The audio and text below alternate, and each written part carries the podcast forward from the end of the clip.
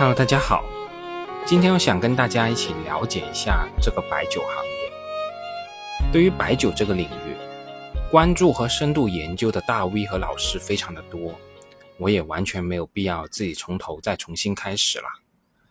所以，我们这里主要的内容来自于唐朝老师的一篇文章。这篇文章发表于二零二零年的二月，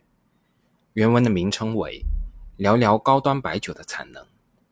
这篇文章也已经全文放到唐朝老师的《价值投资实战手册》第二集的这本书里面了。对于唐朝先生的这篇大作，我个人认为是非常经典的。对于我们这些困惑于高端白酒产业未来的小白来说，既提供了作者研究多年的积累和数据汇总。也包括了对白酒生产工艺和产品系列的详细介绍。我想，了解这些内容，对于我们理解高端白酒行业、强化对白酒行业确定性的思考都是非常有帮助的。唐朝先生在开篇就这样说道：“这几年，高端白酒市场可真是非常火爆，早就超过了我以前所预想到的情况。这大概就是巴菲特所说。”好的异常的年份，是的，对于这样一片农地而言，既然有好的异常的年份，那么可以肯定，未来一定会有糟糕的年份。农作物的价格或者产量都可能偶尔令我失望，但那又怎么样呢？这一切其实均来自茅台的引领。茅台从政务消费为主转向商务消费为主的过程中，市场接受程度出人意料的火爆。以至于终端零售价从二零一五年最低的时候，出厂价在八百一十九元上下几十元的波动，到春节前普遍两千五百元以上，大约五年翻了三倍，带动了整个高端白酒市场的高潮迭起。那唐朝老师的这篇文章其实写于二零二零年，在当时茅台的终端零售价已经普遍到了两千四百元。其实，在这两年以后的今天来看，并没有太大幅度的提升，而唐朝老师在文章中也直接承认，对于高端白酒市场的火爆，他是完全没有预计到的，也包括对于洋河和老窖的预判，也是啪啪的打脸。我想，这就是我们这些投资人面对的现实世界。即使像唐朝老师这种市场里的老兵，对于公司和行业做出的所谓预测，也可能是完全不靠谱的。更何况我们这些小蝼蚁呢？我们真正要学习的是，他们即使在错误的预判的情况下，也能保证在这个市场生存下去，还能持续有所收成。当然了，以上说到的都不是本文的重点，重点还是唐朝先生关于茅台、五粮液和老窖高端产能的汇总和梳理。首先，我们先讲讲贵州茅台。唐朝先生认为。茅台这家公司在生产端与销售端的预测都是非常简单的，这也是投资者认为茅台高确定性的其中一个重要原因。贵州茅台一个完整的经营循环大致是这样的：从2015年的端午开始投放小麦生产酒曲，称为端午采区。酒曲从小麦粉碎到成品酒曲的全程大约要三个月到半年，也就是说。二零一五年端午启动生产酒曲，部分可以在当年使用，部分要到第二年才能投入使用。茅台酒的生产过程对酒曲的消耗量是非常大的，产出一吨的基酒需要五吨的粮食，包括二点六吨的小麦所生产的酒曲，以及二点四吨的高粱。第二个步骤，在二零一五年的重阳节下沙，沙是地方方言对高粱的称呼。在制酒的过程中，高粱有两种用法，一种是用完整的高粱颗粒蒸煮发酵，当地的方言叫做昆沙酒，昆的意思就是完整；另一种是用粉碎后的高粱蒸煮发酵，当地方言叫做碎沙酒。昆沙因为高粱形态完整，不利于发酵，需要反复的蒸煮才能出酒，这种反复的蒸煮的工艺叫做回沙。郎酒原来的名字就叫做回沙郎酒，强调的就是这样一种工艺。相应的，碎沙就是指碾碎的高粱，是指将原料百分之一百破碎，碎沙酒的生产工艺较为便捷，周期也相对较短，出酒率较高，不需要严格的回沙工艺，一般烤两三次就把粮食中的酒提取完了，酿造出来的酒也好入口。缺点是相对正统的酱香来说是单薄了不少，酒体的层次感单一。但正因为如此吧，更多的人在初次接触酱香酒的时候会更容易接受。但正因为碎沙酒的工艺更简单，出酒更快，因此也比较难成为所谓的高端白酒。好的昆沙酒和碎沙酒各有特色，大致可以贴标签为浓郁酱香和清淡酱香。至于这两种酒的高下，从业内的角度来说，肯定都各有各的说法。但我认为口味这个东西其实是非常主观的，既然这种工艺能够长期留存下来。肯定会有他偏好的人群。那除了上面提到的昆沙酒和碎沙酒以外，还有翻沙酒和串沙酒两种工艺，但其实这两种都不能用于生产高端白酒，仅能作为生产高端白酒副产品的二次利用，生产一些价格较低的系列酒。翻砂酒就是拿着坤沙酒丢弃的酒糟，加入少量的高粱和酒曲，再发酵蒸煮一次得到的酒。茅台迎宾酒就是翻砂酒，是茅台酒酒造的废物利用。茅台迎宾酒单瓶的售价仅两百元左右，可以说是茅台系列酒里面最便宜的一个系列。而串沙酒是品质更为低劣了，就是把食用的酒精混在昆沙酒丢弃的酒糟里，沾一点粮食的香味，然后蒸馏得出来的酒。这种酒基本没什么质量可言。但胜在成本低廉，一吨优质的食用酒精也就六七千元，市场上销售四五十元左右的酱香酒，大部分就是这个类型。而茅台酒是昆沙酒最典型的一个代表，它的生产工艺确实是比较繁复的，典型的生产工艺耗时接近一年时间，这还不包括后续的储存阶段，这也是普遍认为茅台的产量难以短期放量。价格能够长期维持顶端的一个重要关键因素。茅台酒的生产工艺大致可以概括为两次投料、九次蒸煮、八次发酵、七次取酒，然后丢弃掉这些酒糟。第一步就是我们前面说到的，二零一五年从阳下沙，投放高粱总量的一半，其中百分之十破碎，剩余为昆沙，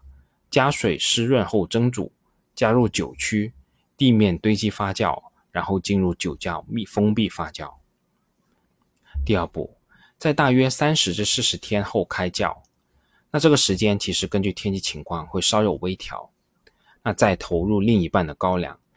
步骤跟第一步是一样的，进入酒窖封闭发酵。这两次蒸煮的过程产生的酒，不要直接泼回沙堆里面。第三步。封闭发酵三十至四十天以后，每个发酵周期都是这么长。时间到了来年的除夕或者立春前后，也就是二零一六年的一二月间，蒸馏提取第一轮次基酒。这一轮次取出的酒被称为造沙酒。第四步之后的步骤其实是一模一样的，反复取出第二轮次到第七轮次的基酒，分别称之为回沙酒、大回酒。大回酒、大回酒、小回酒、追造酒，其中第三、第四、第五轮的大回酒品质是最好的，产量也是最高，称为黄金轮次。其他各轮次的基酒酒的特点也各有不同，分别分类放置，以后都要用到。第五步，七次取酒以后，时间已经到了二零一六年的八月份，这个期间。自取车间从端午又开始采取了，开始下一个循环，而生产剩余的酒糟用于生产茅台迎宾酒。迎宾酒淘汰的酒糟，为了防止被其他小酒厂买去翻砂和串砂，则需要直接送至茅台循环经济产业公司生产生产串砂酒、天然气和有机肥。那我们前面介绍到的这一段就是茅台的生产工艺，而在生产过程结束以后。要进入更漫长的储存阶段，有大约百分之九十六的基酒是可以用于生产茅台酒的基酒。这个比例是怎么得出来的呢？这是唐朝先生根据公司二零二零年的生产计划，在生产计划中提到，要求基酒的合格率要达到百分之九十五点七五以上，少量达不到标准的基酒，称之为备注酒，会转做茅台系列酒的基酒。茅台的基酒按照酱香、醇甜和窖底分酒质和轮次进入酒库陶糖存放。基酒在存放三年以后就可以勾兑成品酒了。商品酒在完成后再存放半年到一年的时间，是市场的需求灌装包装出厂。说到这里，我又想起了某月饼生产企业。我发现传统的生产工艺都会有这样一种生产完成以后存放一段时间再包装出售的工艺。大家想不到吧？其实生产月饼也有这个工艺。当然了，这只是闲话。我们还是回到茅台酒。大家明白上述的整个生产流程以后，我们就会明白，大概是二零一六年产出的基酒，二零一九年勾兑成商品酒，二零二零年才灌装出厂。需要注意的是，这里面有几个无法确定的地方：一是基酒产量和酒窖的产能。由于茅台酒是纯手工生产的，而且还有很多没有彻底解开的谜。所以产量并不是一般工业品那样一个固定数，而是伴随着人工操作、天气因素，甚至是莫名其妙的未知因素而波动。通常实际的产量会高于酒窖的设计产能，但这个产量的波动方向和数量是无法预测的。比如，二零一四年的基酒产量就是三万八千七百四十五吨，但到了二零一五年却缩水为三万两千一百七十九吨。至今也没有人能给出任何可信的解释。第二点是基酒和商品酒的品质对应关系。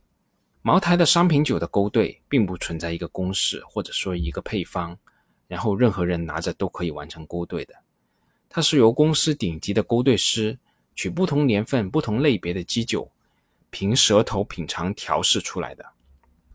然后经公司顶级的品酒师确认与标准茅台酒体最吻合。最后实施大批量的勾兑。第三是基酒和商品酒的数量对应关系。由于茅台酒勾兑会涉及很多年的基酒，每年的基酒的特色和品质会稍微有所变化。为了保持商品酒口味稳定，勾兑过程对每年的基酒用量并不固定。同时，由于节气、气温或者其他因素的影响，基酒的生产进度会有前后的移动。